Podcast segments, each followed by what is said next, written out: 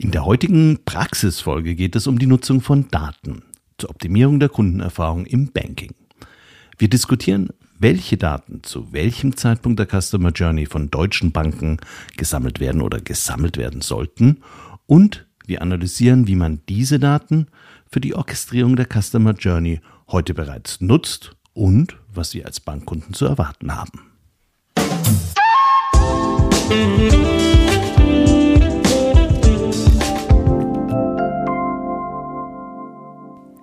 Hallo und herzlich willkommen bei CX Talks. Ich bin Peter Pirner und ich freue mich, dass du da bist.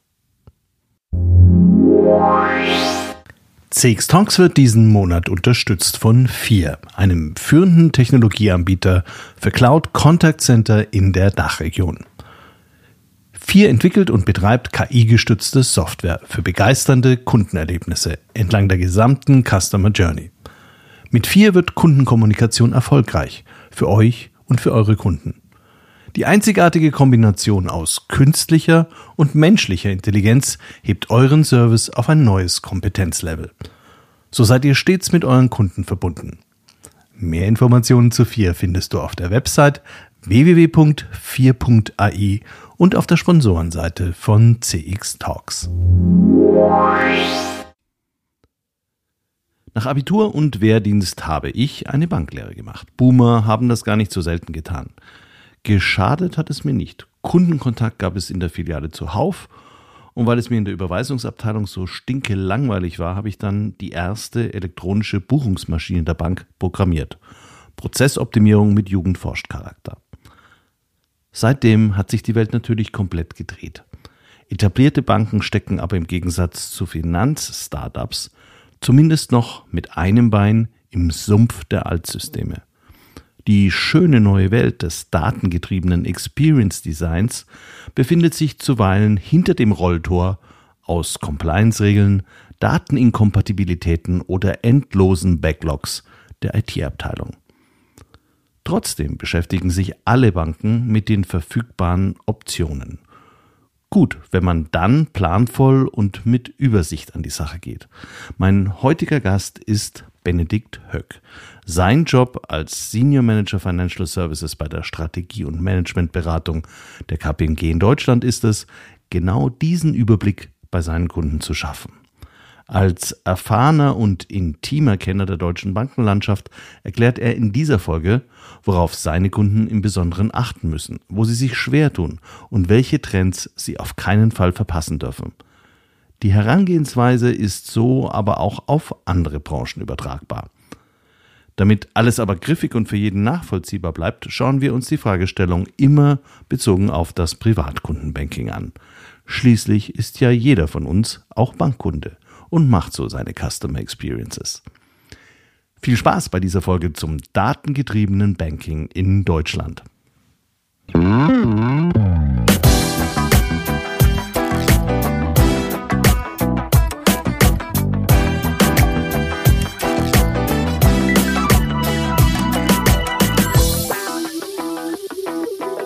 Hallo Benedikt, herzlich willkommen bei CX Talks.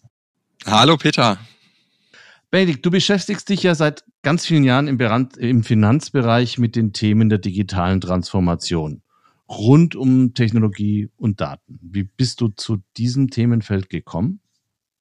Ja, Peter, ich äh, selbst bin Informatiker und habe dadurch Technologie so ein Stück weit in der DNA und beschäftige mich seit mehr als zehn Jahren damit, wie kann ich eigentlich Technologie nutzen, um wirklich auch Fragestellungen an der Kunden- oder Mitarbeiterschnittstelle zu lösen. Und so setze ich seit zehn Jahren Themen wie KI ein, beispielsweise um intelligente Assistenten zu schaffen oder eben um die Prozesse, die dann auch sich hinter dem Assistenten verbergen, wirklich zu automatisieren. Das mache ich in der Beratung, was aber vielleicht noch ganz spannend ist. Ich habe selbst mal in der Finanzindustrie auf der anderen Seite gearbeitet und durfte mal entlang der Wertschöpfungskette eben auch verschiedene datengetriebene und KI-Lösungen umsetzen, um halt letztlich die gesamte Wertschöpfung auch zu optimieren. Jetzt könnte man ja dann zu einem KI-Startup oder zu einem Technologie-Startup gehen. Du bist aber bei der Beratung und das auch noch im Finanzbereich. Was macht jetzt den Finanzbereich für dich so spannend? Ich habe lustigerweise gar nicht im Finanzbereich gestartet, sondern die ersten Jahre viele Automotive, Retail und Pharma gemacht. Ich bin dann aber irgendwann immer mehr in Richtung der äh, Finanzindustrie gekommen und das liegt so ein Stück weit daran, dass wenn wir uns die Finanzindustrie mal ganz einfach vorstellen, sind ja alle Produkte sehr datenlastig. Also egal, ob ich sage, ich habe einen Kredit, den ich abschließen möchte, ich brauche Informationen zum Beispiel für mein Credit Scoring. Oder wenn ich sage, ich möchte ein Investmentprodukt entsprechend auch äh, managen, brauche ich Informationen über meine Ziele, damit ich mit meinem Fonds in die richtigen Unternehmen investiere. Und das bedeutet, entlang der gesamten Wertschöpfungskette arbeiten Finanzinstitute im Wesentlichen mit einem, nämlich mit Daten. Daten werden zum zentralen Asset auch in der Zukunft. Und da gab es natürlich für mich als Daten- und KI-Menschen ganz, ganz viele Anknüpfungspunkte. Und so bin ich immer mehr in Richtung Finanzindustrie gekommen und berate halt heute von der Kundenschnittstelle entlang der gesamten Wertschöpfungskette. Ich selbst habe vor vielen, vielen Jahren eine Banklehre gemacht und Bankfinanzdienstleister sind heute im Vergleich zu, sagen wir mal, vor 20 Jahren schon unglaublich viel digitaler geworden. Also Online-Banking ist normal, Remote-Beratung ist eigentlich auch Standard. Auf der anderen Seite ist aber im deutschen Markt für Bankdienstleistungen eine Sache besonders im Vergleich zu anderen Ländern. Es gibt einen extrem hohen Marktanteil von vielen relativ unabhängigen Sparkassen und vielen relativ unabhängigen genossenschaftlichen Instituten.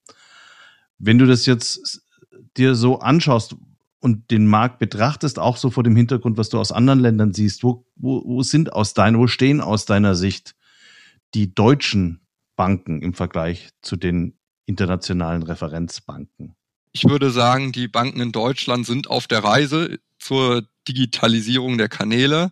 Ähm, wir haben in den letzten Jahren wirklich große Projekte und auch große Investments an der Kundenschnittstelle gesehen. Das heißt, alle haben eigentlich verstanden, wenn wir für die Generation, die morgen auch kommt, aus Kundensicht relevant bleiben wollen, müssen wir dort eben mehr bieten. Das können so Themen sein, wie ich kann alles über mobile Endgeräte abdecken oder eben auch so Dinge, dass ich wirklich multikanal unterwegs sein kann an der Stelle, um eben alle Bankgeschäfte auch zu tätigen. Dann sind dort große Investments reingeflossen. Trotzdem sind die meisten auf ihrer Reise noch unterwegs. Und gerade in einem internationalen Vergleich würde ich sagen, sind die deutschen Banken eher noch im Mittelfeld. Und wenn wir zum Beispiel mal in Richtung USA oder China schauen, sind dort einfach Services integrierter. Ich kann viel, viel mehr Multikanal machen. Ich habe Ende zu Ende Abschlussstrecken, die halt wenige Brüche haben, so Themen, die wir hier zum Beispiel aus der Legitimierung oder ähnlichem kennen, ist dort halt teilweise einfach im Reifegrad schon nochmal eine Ebene digitalisierter. Das heißt, ich würde sagen, wir sind unterwegs, aber es gibt durchaus noch Punkte, wo wir einfach in den nächsten Jahren nochmal optimieren können, um auch eben die Kundinnen und Kunden von morgen wirklich zufriedenzustellen. Eine große Gefahr ist ja, wenn du selber nicht schnell genug innovierst, dass dann einfach dein Markt, ein neuer reinkommt und deinen Markt disrumpiert. Und eigentlich wird seit ganz vielen Jahren ja drüber geredet, dass, weil Deutschland halt nicht Leading Edge ist in der Transformation, der digitalen Transformation, dass Big Tech Anbieter eigentlich diesen Markt disrumpieren könnten. Ist das so? Passiert das schon oder ist das immer noch eine Erzählung? Interessanterweise ist ja dieses Thema schon relativ lange ein Thema. Es ist jetzt nicht so, dass wir uns das erst seit äh, sechs Monaten irgendwie als Frage stellen, sondern das ist eine Diskussion, die wir zu Teilen auch vor fünf Jahren schon geführt haben. Was man trotzdem sagen muss, ist der Blick in die USA. Da sehen wir Apple hat ein Tagesgeldkonto beispielsweise gelauncht, in der Kooperation allerdings mit einem klassischen Finanzinstitut. Trotzdem sehen wir auch so Dinge wie das Payment als Thema in festen Händen mittlerweile eigentlich von dem Big Tech ist an vielen Stellen und auch Amazon in den USA zum Beispiel Versicherungsservices mit anbietet. Das heißt, grundsätzlich sehen wir auch bei den Big Tech eine Erweiterung um Produkte und Services, die klassische Finanzprodukte auch sind, aber eben noch nicht in Deutschland an vielen Stellen. Und dennoch gibt es eine zweite Facette, die interessant ist. Ich bin mir sicher, wir werden mehr Zahlungsleistungen, Anlageprodukte oder ähnliches in Zukunft sehen. Bei Krediten ist es zunehmend auch integriert, dass wenn ich sage, ich kaufe ein Produkt über Amazon, dass ich beispielsweise den passenden Kredit, die passende Versicherung auch direkt mit abschließen kann. Ich bin mir aber sicher, dass wir mehr sehen werden. Ich glaube trotzdem nicht, dass es die große Disruption sein wird für Deutschland mit einem großen Aber. Es gibt nämlich eine zweite Facette, die nicht so sehr diskutiert wird. Und zwar ist es ja so, dass die Big Tech gleichzeitig auch Technologieanbieter sind. Also nehmen wir beispielsweise Microsoft raus, die gerade auf der KI-Welle in Zusammenarbeit mit OpenAI eine ganz wesentliche Rolle spielen. Und zwar nicht unbedingt darüber, dass sie jetzt anfangen, Produkte anzubieten, aber sie werden eben Teile des Fundaments für den Finanzdienstleister der Zukunft aus einer Technologieperspektive liefern. Das heißt, wenn wir in Zukunft einen intelligenten Bot bei einer Bank sehen, kann es sein, dass der Microsoft-Technologie verwendet. Wenn wir sagen, die Bank baut ihr Kernsystem in Zukunft cloud-basiert auf, kann es sein, dass sie Microsoft Azure Cloud dafür nutzen. Das heißt, auch wenn es primär nicht nur die Produkte sind, die wir vielleicht sehen werden, werden wir definitiv sehen, dass die Big Tech eine größere Rolle in den Wertschöpfungsketten der Banken spielen werden, indem sie nämlich ein klarer Technologieprovider sind und dadurch insgesamt eine größere Relevanz auch für den deutschen Markt haben werden wenn wir sagen, dieser technische Angang wird in jedem Fall zumindest massiv mit beeinflusst durch die Big Tech-Anbieter, bleibt den Banken ja zunächst mal nur die Möglichkeit, sich noch näher an ihre Kunden ranzubewegen. Also Schlagwort Customer Centricity. Wie schätzt du da den Stand der deutschen Banken ein, dass sie genau durch Kundenzentrierung versuchen, sich von reinen Technologie oder von ursprünglichen Technologieanbietern abzusetzen oder auch innerhalb ihres Marktes noch stärker durchzusetzen? Wie stark ausgeprägt ist das im deutschen Bankenmarkt, insbesondere im Retail-Banking? Banken haben das Thema auf der Agenda. Wir selbst haben eine Studie zu dem Thema gemacht und haben eben mit ähm, 100 Banken, Versicherungen und Asset Managern gesprochen und mehr als 90 Prozent haben das Thema Kundenzentrierung auf ihrer strategischen Agenda. Das heißt, das Thema und die Relevanz wurden grundsätzlich auch aufgenommen und verstanden. Die spannende Frage dahinter ist noch, was bedeutet denn eigentlich Kundenzentrierung für Banken und wie weit sind sie in der Umsetzung?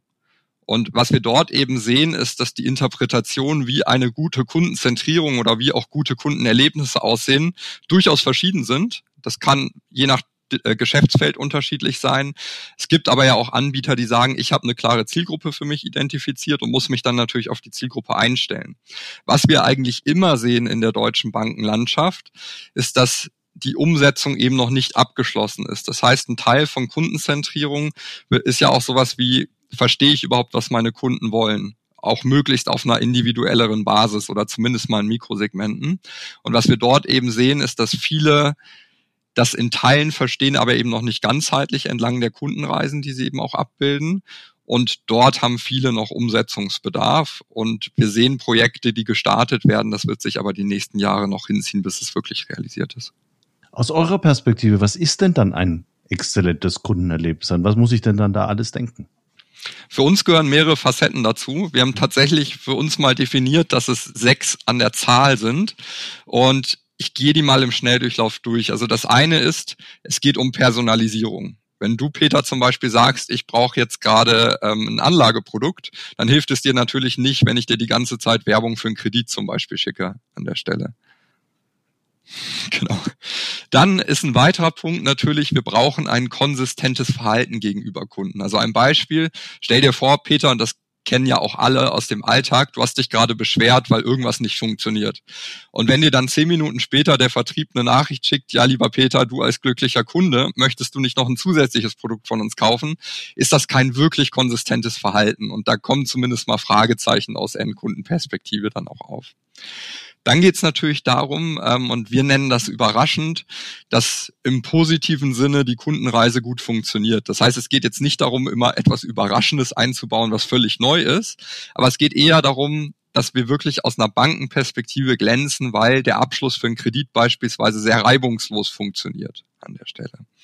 Und das dann eben ein überraschend positives Verhältnis hinten raus hinterlässt. Dann haben wir die Facette der Proaktivität und da geht es darum, wenn wir zum Beispiel sagen, ich habe hier ein Altersvorsorgeprodukt, was abgeschlossen wird, dann ist das ja ein Produkt, was durchaus erklärungsbedürftig ist, typischerweise. Die wenigsten können sofort ein Altersvorsorgeprodukt abschließen, ohne dass sie eine Erklärung dafür haben. Und wenn wir jetzt uns eine digitale Abschlussstrecke vorstellen und wir feststellen, oh, der Endkunde oder die Endkundin hängt gerade fest, es passiert einfach nichts mehr, dass man dann zum Beispiel sagt, wir geben proaktiv Hilfestellung, indem wir einen Service-Mitarbeiter raufschalten und die dann gemeinsam eben zum Abschluss auch kommen. Dann geht es in der heutigen Zeit viel um Effizienz. Also die Abschlussstrecken müssen effizient funktionieren, der Support muss effizient funktionieren. Es muss auch an den Stellen passieren, wo eben die Kunden sind und mit den Geräten, die die Kunden verwenden, sei denn sie gehen noch in die Filiale. Aber es muss im Prinzip in die Lebenswelt der Kunden passen, was eine ganz zentrale Herausforderung auch ist. Und das letzte Thema, was wir immer für uns definieren, ist das Thema, ähm, es muss empathisch sein. Was wir damit jetzt nicht meinen, dass die Sprache wirklich rein auf persönliche Bedürfnisse zwangsläufig gehen muss, sondern es muss ein gewisses Verständnis für die Situation des Endkunden eben da sein, damit Produkte, damit Services, damit die Ansprache am Ende des Tages auch eben zur Situation passen und wir Personalisierung beispielsweise auch angemessen abdecken können. Und wenn diese sechs Facetten erfüllt sind, dann sprechen wir von äh, sehr, sehr starken Kundenerlebnissen. Wenn ich mir das jetzt so vorstelle, bedeutet das aber auch, dass ich eigentlich, um all diese Facetten bedienen zu können, eine gute Datenbasis brauche, um dann eben entsprechend auch agieren zu können. Und das führt uns jetzt eigentlich so zu dem zweiten Teil unseres Gesprächs, wo wir uns vor allem mit den Daten und der Datennutzung beschäftigen wollen. Ähm, fangen wir mal an mit der Datensammlung selber. Äh, wenn ich Datengrundlagen schaffen möchte, muss ich Daten sammeln. Die machen aber ehrlich gesagt von der Interpretation ja nur Sinn, wenn ich weiß, in welchem Kontext ich die gesammelt habe, um sie dann entsprechend auch in einem richtigen anderen Kontext wieder ausspielen zu können. Äh, welche Anwendungsperspektiven sollte man denn deiner Meinung nach wirklich auseinanderhalten? Also in welchem Kontext ich die Daten gesammelt habe? Was aus meiner Sicht ganz viel Sinn macht, ist sich darüber ähm, klar zu sein, in welcher Phase der Kundenreise befinde ich mich. Also beispielsweise sprechen wir noch über Interessenten, die wir in Kunden äh, für Kunden gewinnen wollen, also sprich die Kundenakquise, oder sprechen wir über Kunden, die wir entwickeln wollen, also zum Beispiel ein Up- oder ein Cross-Selling betreiben wollen, oder sprechen wir über Kunden, wo es darum geht, dass sie auf dem Absprung sind, die wir halten wollen, beispielsweise, also eine möglichst langfristige Kundenbeziehung auch gestalten wollen. Und je nachdem, wo ich mich in der Kundenreise befinde, spielen natürlich verschiedene Datentöpfe auch eine Rolle. Also beispielsweise, wenn wir über Interessenten sprechen, können das Datentöpfe sein wie Web-Tracking-Daten, wenn sich ein Interessent über meine Webseite bewegt. Wenn wir aber über Kunden sprechen, dann weiß ich ja viel mehr. Ich habe nämlich Kundenstammdaten, ich weiß, welche Produkte die gekauft haben, ich habe vielleicht Serviceanfragen aus der Vergangenheit und ähnliches. Und ich kann auch anfangen, meine Kunden eben in, in äh, Cluster zu bilden, also klassische Kundensegmentierung, Mikrosegmentierung oder auch ein individuelles Targeting. Das kann ich natürlich nur machen, wenn ich möglichst viel über meine Kunden weiß. Das bedeutet, je nachdem, wo ich in meiner Kundenreise gerade unterwegs bin, habe ich verschiedene Datentöpfe, die eine Rolle spielen. Dann gehen wir doch mal in die Akquisephase, die ja, damit geht's ja los. Der, der, der Beginn der besten Kundenbeziehung startet immer bei der Akquise. An welche Daten sollte man denn in der Akquisephase besonders denken als Bank und welche Daten werden aus deiner Sicht in diesem Kontext eigentlich viel zu wenig genutzt? Also aus meiner Sicht ist es wichtig, ähm, zwei Dinge zu unterscheiden. Das eine ist, auch in der Akquisephase geht es darum, aus den Bestandskunden zu lernen. Das heißt, zu verstehen, warum sind Kundinnen eigentlich Kunden geworden bei uns? Wie haben wir die zu Kunden gemacht? Wie war auch deren Kundenreise möglicherweise? Und welche Kundengruppe interessiert sich für welche Produkte? Welche Kundengruppe ist für uns überhaupt wertvoll etc.? Weil das Wissen natürlich ein großer Schatz auch darüber ist, um dann Vertrieb, Marketing, Produktentwicklung adäquat auszusteuern. Und dann stellt sich natürlich die Frage, wie kann ich zum Beispiel meine Vertriebsaktivitäten oder auch mein Marketing etwas zielgruppenorientierter machen? Ich spreche jetzt noch gar nicht von einem wirklich individuellen Targeting, aber sagen wir einfach mal, wir wollen in kleinen Gruppen zielgerichtet targeten. Dann gibt es natürlich verschiedene andere Datentöpfe, die ich nutzen kann. Ich kann zum Beispiel die genannten Web-Tracking-Daten verwenden, wenn ich über Interessenten spreche, die sich schon auf meiner Webseite befinden um sie zielgerichtet eben auch zum Abschluss zu bewegen. Aber wenn wir noch weiter vorne in der Kundenreise sind, kann ich eben auch versuchen zu verstehen, welche Kunden treffe ich wo eigentlich an. Also sprich, wenn ich ein gewisses Produkt zum Beispiel einen Kredit für eine gewisse Zielgruppe platzieren möchte, wo sollte ich das eigentlich tun? Und kann dort eben auch Daten aus sozialen Medien, Suchmaschinendaten etc. nutzen, um auch so ein Stück weit zu messen, erreiche ich die richtige Zielgruppe an der richtigen Stelle die große Kunst ist, und das ist ähm, eine wesentliche Herausforderung auch in der Praxis, ist eigentlich nicht Datentöpfe zu finden. Datentöpfe gibt es eigentlich genug. Es geht eher darum, wie komme ich an diese Datentöpfe, wie stelle ich die Qualität sicher und am Ende auch, wie bringe ich die zusammen mit anderen Datentöpfen. Dann bleiben wir mal bei meinem Beispiel der Web-Tracking-Daten. Wie sich Interessenten über meine Webseite bewegen, ist natürlich als einzelner Datentopf per se schon mal interessant, weil ich gewisse Optimierungen ableiten kann. So richtig interessant wird's aber erst dann, wenn ich diese Daten verknüpfen kann, auch mit meinen Kundenstammdaten, weil dann weiß ich, wie sich gewisse Interessenten durch meine Webseite und die Abschlussstrecke bewegt haben, um dann am Ende Kunde zu werden und dann habe ich auf einmal viel, viel mehr Merkmale. Das heißt, ich kann dann für alle zukünftigen Interessenten dieses Wissen viel, viel mehr nutzen, um die Webseite eben zu customizen und die neuen Interessenten auch eben ins Ziel zu bringen. Das ist wahrscheinlich jetzt umso wichtiger, auf diese Daten zurückzugreifen, weil ja auch der Zugriff auf Third-Party-Data, also manche Datentöpfe werden ja jetzt dann einfach zugemacht. Und ich muss mich ja darauf verlassen, dass ich dann gute eigene Daten habe. Ne? Ja. Wenn wir nochmal auf die Conversion kommen, also den Kaufabschluss, gibt's äh, neben dem eigentlichen inhaltlichen Angebot auch den Preis als wesentlichen Conversion-Parameter. In anderen Branchen gibt's schon relativ etabliert sowas wie Dynamic Pricing. Das heißt also, ich passe den Preis aufgrund des Verhaltens des Kunden an. Gibt sowas ähnliches in Ansätzen auch im Finanzbereich? In Ansätzen würde ich sagen, ja. Ich würde allerdings eine Unterscheidung treffen. Also es kommt immer sehr auf das Produkt auch darauf an, über das wir gerade sprechen und auch über das Finanzinstitut, was das Produkt anbietet. Weil es natürlich eine wesentliche Frage an der Stelle auch ist, habe ich einen direkten Vertriebskanal, wo ich zum Beispiel noch durch einen guten Service glänzen kann, durch Zusatzservices etc., dann kann ich gegebenenfalls ja auch einen höheren Preis ähm, durchsetzen. Ich würde auch Preis meist nicht losgelöst von der Leistung sehen, sondern das schon in Kombination. Wenn ich das aber nicht habe, und jetzt schielen wir mal so ein bisschen zu der Versicherungsbranche und gucken uns mal so Dinge an wie Check24, wo ja ein anderer Anbieter sich eigentlich auf die Kundenschnittstelle gesetzt hat und dann die Versicherung selber ihre Produkte eigentlich nur noch einbetten. Dann rückt natürlich der Preis nochmal viel, viel mehr in den Vordergrund, weil es halt ein wesentliches Differenzierungsmerkmal ist. Das ist bei klassischen Bankprodukten aber häufig ja noch nicht der Fall. Bei einem Tagesgeldkonto oder ähnliches kann das der Fall sein. Wenn wir über komplexe Produkte sprechen, sowas wie zum Beispiel eine Baufinanzierung oder ähnliches oder eine Altersvorsorge, sind das ja typischerweise Produkte, die auch immer noch mit einem gewissen Service und einer gewissen Beratungsleistung verknüpft sein müssen, alleine damit Verbraucher das Produkt verstehen. Und gerade dort würde ich sagen, ist dynamisches Pricing oder Preis-Leistung maßgeschneidert auf den jeweiligen ähm, Kunden am Ende ein relevantes Thema, aber nicht das ausschlaggebende Thema, sondern es geht am Ende eben auch darum, das wirklich in ein sinnvolles Kundenerlebnis zu verpacken, wo das Gesamtprodukt passt.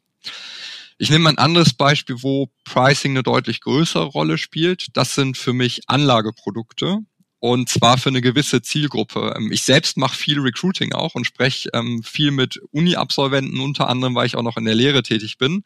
Und was ich immer wieder beobachte, ist, wenn ich äh, Uni-Absolventen frage, wie legt ihr eigentlich Geld an, dass ganz, ganz viele von denen sagen, ich baue mir mein eigenes ETF-Portfolio zusammen. Und wenn man sie dann fragt, ja, warum tut ihr das? Das eine ist, weil sie selber entscheiden können, worein sie investieren. Das zweite ist aber, weil sie sehr, sehr sensibilisiert sind für das Thema Preis-Leistung und tatsächlich darauf gucken, was kostet mich das Produkt an der Stelle. Und das ist interessant, weil wann immer wir über zunehmend digitale Kanäle sprechen, ist es natürlich so, dass auch eine größere Transparenz, was Preis-Leistung angeht, eben mit ins Spiel kommt. Und deswegen würde ich sagen, Peter, um deine Frage auch eingangs zu beantworten, das Thema Price Pricing wird eine größere Rolle in der Zukunft spielen. Heute ist es ganz oft meines Erachtens noch nicht das einzige Kriterium, was wirklich ausschlaggebend ist am Ende. Um aber dynamisches Pricing zu realisieren, brauche ich wieder was. Ich brauche Daten. Ich muss verstehen, was wollen meine Kunden auf einer individuellen Basis. Oder ich muss auch verstehen, was ist das Risiko dahinter. Zum Beispiel, wenn ich einem Endkunden einen Kredit gebe. Und all das ist sehr, sehr datenbasiert. Kreditentscheidungen, wo wir gerade dabei sind, sowieso seit vielen Jahren. Kommen wir nochmal zurück auf die Zeit, wenn ich jetzt bereits Kunde bin, also die Zeit nach der Conversion. Und als Bankkunde ist es ja tatsächlich so eine Art Beziehung, weil ich schließe einmal was ab und bleibe dann relativ lange dabei. In der Vergangenheit hatten sehr viele Banken riesige Probleme mit ihren alten Heritage-Systemen. Also die hatten zwar irgendwo Daten und es war auch irgendwie klar, dass die schon seit Jahrzehnten erhoben werden, aber hat man sich sehr schwer, das zusammenzubringen. Ist das heute besser geworden oder wenn man sich auf was konzentrieren sollte, auf was sollte man sich auf jeden Fall konzentrieren, dass man das vereinheitlicht hat als Bank?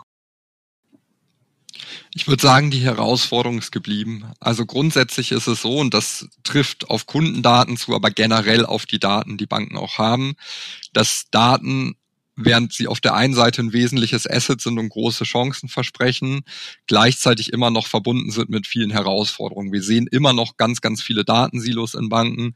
Wir sehen nach wie vor viele Altsysteme, wovon viele wahrscheinlich auch noch Jahre bleiben werden, Kernbankensysteme etc die abzulösen, ist auch eine große Herausforderung für sich. Das mache ich nicht einfach mal eben so in einem Projekt.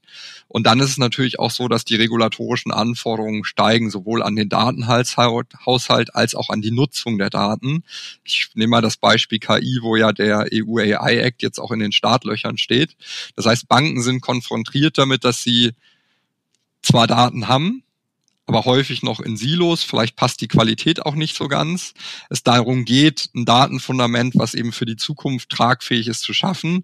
Gleichzeitig kommen aber immer wieder eben auch neue regulatorische Herausforderungen rein, die es halt zu lösen gilt. Und das ist natürlich ein großes Spannungsfeld. Deswegen würde ich sagen, auch beim Datenhaushalt ist es so, dass viele noch auf der Reise sind und auch auf der Suche danach sind, was ist eigentlich das richtige Datenfundament für die Zukunft.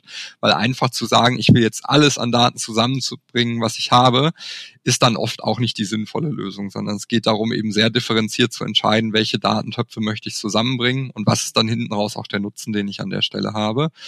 Ähm, wenn wir über Kundendaten sprechen, sind das mit Sicherheit Datentöpfe wie die genannten. Also ich möchte Web-Tracking-Daten nutzen können. Ich möchte sie kombinieren zum Beispiel mit meinen Kundenstammdaten. Service-Daten sind durchaus wertvoll gerade weil ich daraus zum Beispiel Upselling äh, generieren kann. Ich kann es aber auch nutzen, um zu identifizieren, ob vielleicht Kunden vor der Abwanderung stehen.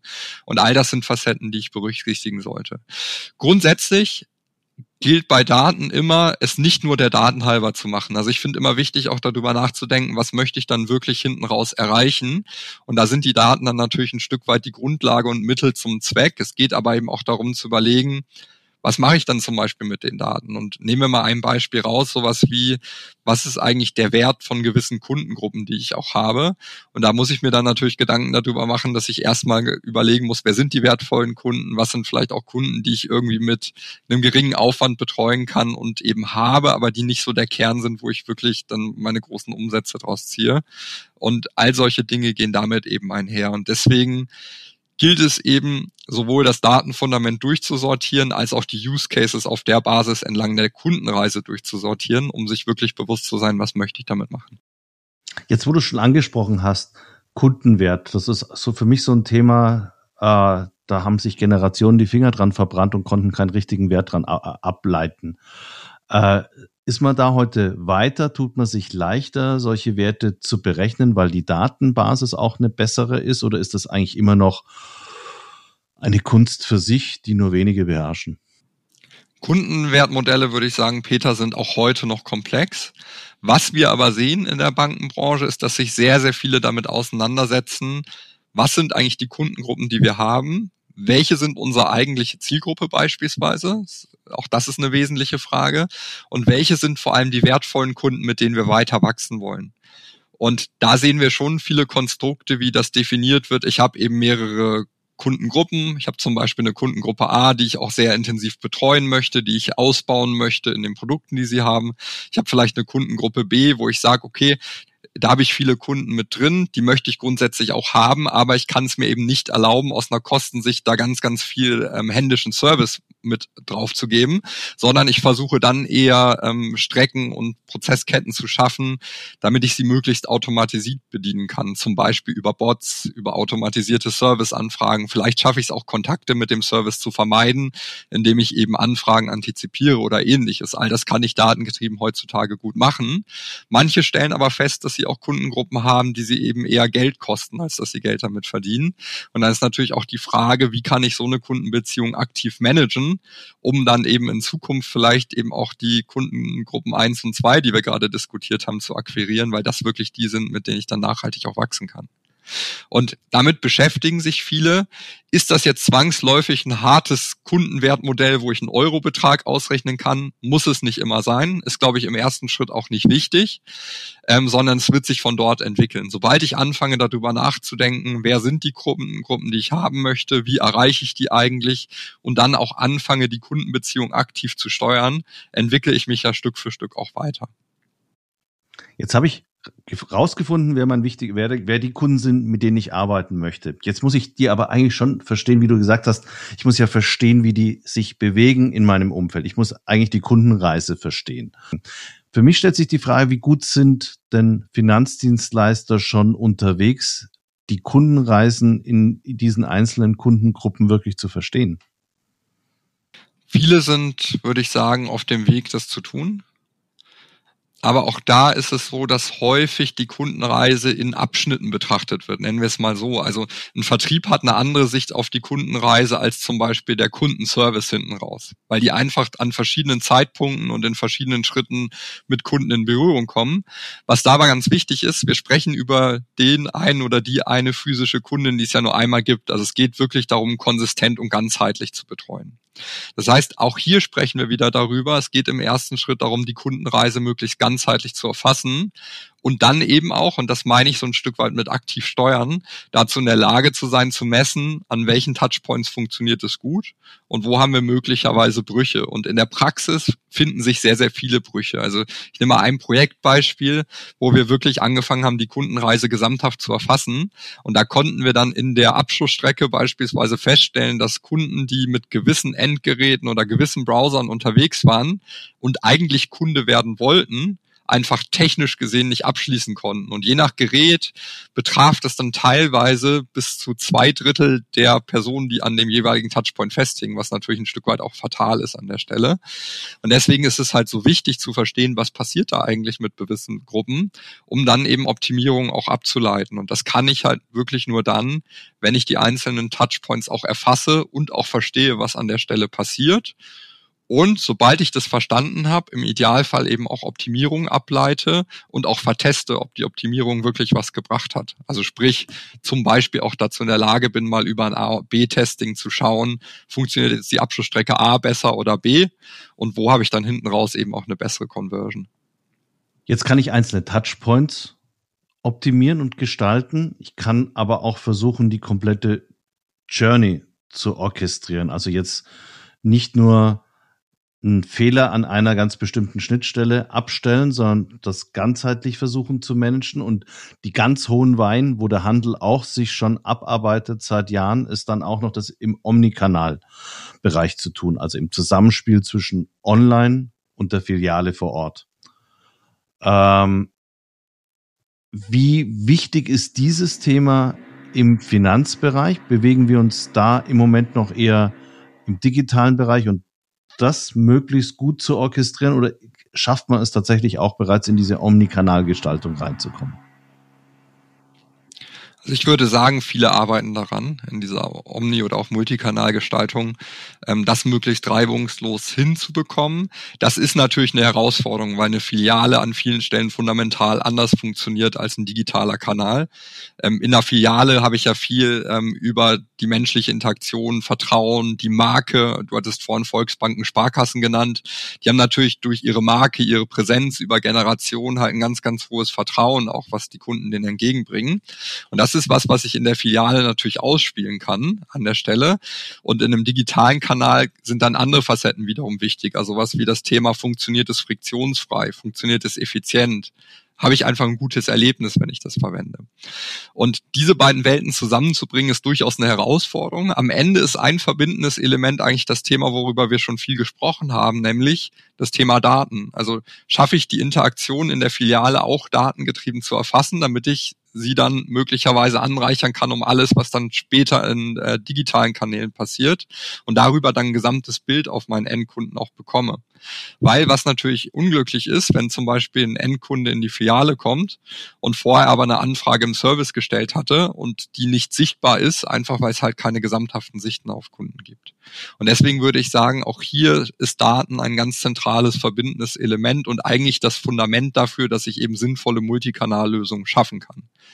Und auch da arbeiten viele dran. Also es gibt vielfach eben wirklich integrierte Bankarbeitsplätze, wo man versucht, genau solche Sichten zusammenzubringen. Da werden wir aber in der Zukunft auch noch mehr sehen. Auch hier ist es so, dass für mich neue Technologien dort interessant sind und ähm, einfach Hilfestellung auch leisten werden. Also zum Beispiel KI-Assistenten, die dann helfen dabei, Daten zu erfassen. Oder wenn wir jetzt noch mal ein paar Jahre weiterdenken, mag es auch so sein, dass die heute physische Filiale eine Filiale Metaverse sein wird, wo ich aber ein ähnliches Erlebnis haben kann, wie zum Beispiel in der heute physischen Filiale. Ja, das heißt, ich glaube, es ist eine Reise, so wie wir es eingangs gesprochen hatten und wie einfach vieles in der Finanzindustrie eine Reise ist, dass man wirklich multikanal über auch physische Kanäle und digitale Kanäle zusammen hinbekommt. Die Relevanz davon ist aber verstanden und viele sind unterwegs kann dich jetzt aber nicht gehen lassen, um ohne noch eine Einschätzung von deiner Seite einzuholen über die Auswirkungen von KI und zwar in den nächsten fünf Jahren. Ist das alles, was du jetzt auch geschildert hast, Bankfilialen im Metaverse? Ich persönlich glaube, dass das so in der Form nicht in der großen Breite kommen wird. Aber es gibt Dinge, die wird man sehr schnell merken in den nächsten, auch in den nächsten fünf Jahren. Was sind die Elemente, die sich auf KI oder Artificial Intelligence äh, äh, als Grundlage beziehen, die wir alle in den nächsten fünf Jahren erleben werden. Also das, was du sagst, Peter, dem stimme ich zu. Technologien haben meines Erachtens eine unterschiedlich große Auswirkung auf die Finanzindustrie. Metaverse wird für mich ein Thema sein, was sehr zielgruppenspezifisch funktionieren kann an der Stelle. Zum Beispiel eben für genau die Kunden, die sich heute schon in den digitalen Welten befinden. Dort macht es Sinn und wahrscheinlich auch zeitnah Sinn. Beim Thema KI ist es aber deutlich anders. Das Thema KI hat ja in den letzten gut zehn Monaten durch die Diskussion rund um ChatGPT massiv an Fahrt aufgenommen. Warum ist das eigentlich so? Weil genau eine Sache passiert ist. KI ist auf einmal breitentauglich geworden ich kann auf einmal Prozessketten viel, viel stärker automatisieren, als das in der Vergangenheit der Fall war. Das heißt, bleiben wir bei unserem Beispiel Kreditprozess. Früher war es so, ich konnte KI für die Kreditentscheidung nutzen. Heute kann ich KI auch nutzen, um zum Beispiel eingereichte Gehaltsnachweise und Kundendokumente auszulesen automatisiert. Oder dann am Ende, wenn der Kreditantrag durchgelaufen ist, eben auch die Interaktion und Kommunikation mit Kunden automatisiert zu gestalten. Und zwar personalisiert, weil ich personalisierte Texte auf Knopfdruck generieren kann. Das bedeutet, KI wird in der Wertschöpfungskette breiter. Und zusätzlich, und das ist eigentlich nochmal interessanter, ist KI durch generative KI auf einmal in eine Richtung gegangen, wo wir über intelligente Assistenten sprechen, die in der individuellen Arbeit unterstützen. Weil auch, Peter, du kennst das auch. Im Alltag, wir schreiben massenhaft Texte, wir schreiben E-Mails, wir schreiben Dokumente, wir schreiben Angebote für Endkunden und solche Dinge. All das sind Themen, wo KI auf einmal eine Rolle spielt. Und dort werden wir in den nächsten Jahren eben auch das kann zum Beispiel in der Filiale sein, dass der dort der Bankberater von einem KI-Assistenten unterstützt wird, beispielsweise wenn es darum geht, Daten für den Kunden zu erheben. Es kann aber auch sein, dass eben auf Webseiten oder in digitalen Kanälen immer mehr KI-Assistenten unterwegs sind, um eben die Kundenreise zu unterstützen, Endkunden zu betreuen und das in einer Qualität, die eben bislang nur durch Menschen möglich war. Und deswegen würde ich sagen, dass wir in den nächsten fünf Jahren für das Thema KI sehen werden, dass es auf einmal wirklich breitenrelevant wird und wir eigentlich entlang der gesamten Kundenreise KI-Assistenten, KI-Use-Cases sehen werden, die eben auch ganz oft in der Interaktion mit Endkunden unterstützen. Ganz herzlichen Dank, Benedikt, für die vielen Einblicke. Hat sehr viel Spaß gemacht. Fand ich mega interessant. Danke. Dank dir, Peter.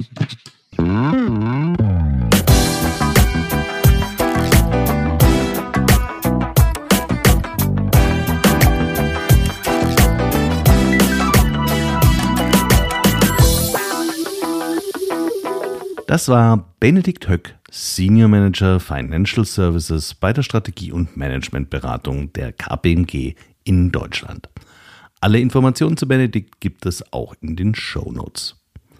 Auf CX Talks gibt es auch die Folge 75 zur Situation bei der Commerzbank mit Christian Peter. Sie ergänzt diese aktuelle Folge ganz wunderbar.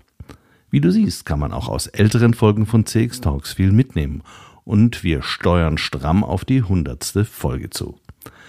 Wenn du es bisher noch nicht getan hast, dann abonniere doch CX Talks und du verpasst keine Folge mehr. Eine positive Bewertung oder ein direktes Feedback an mich unter pirna.cx-talks.com freut mich mindestens genauso.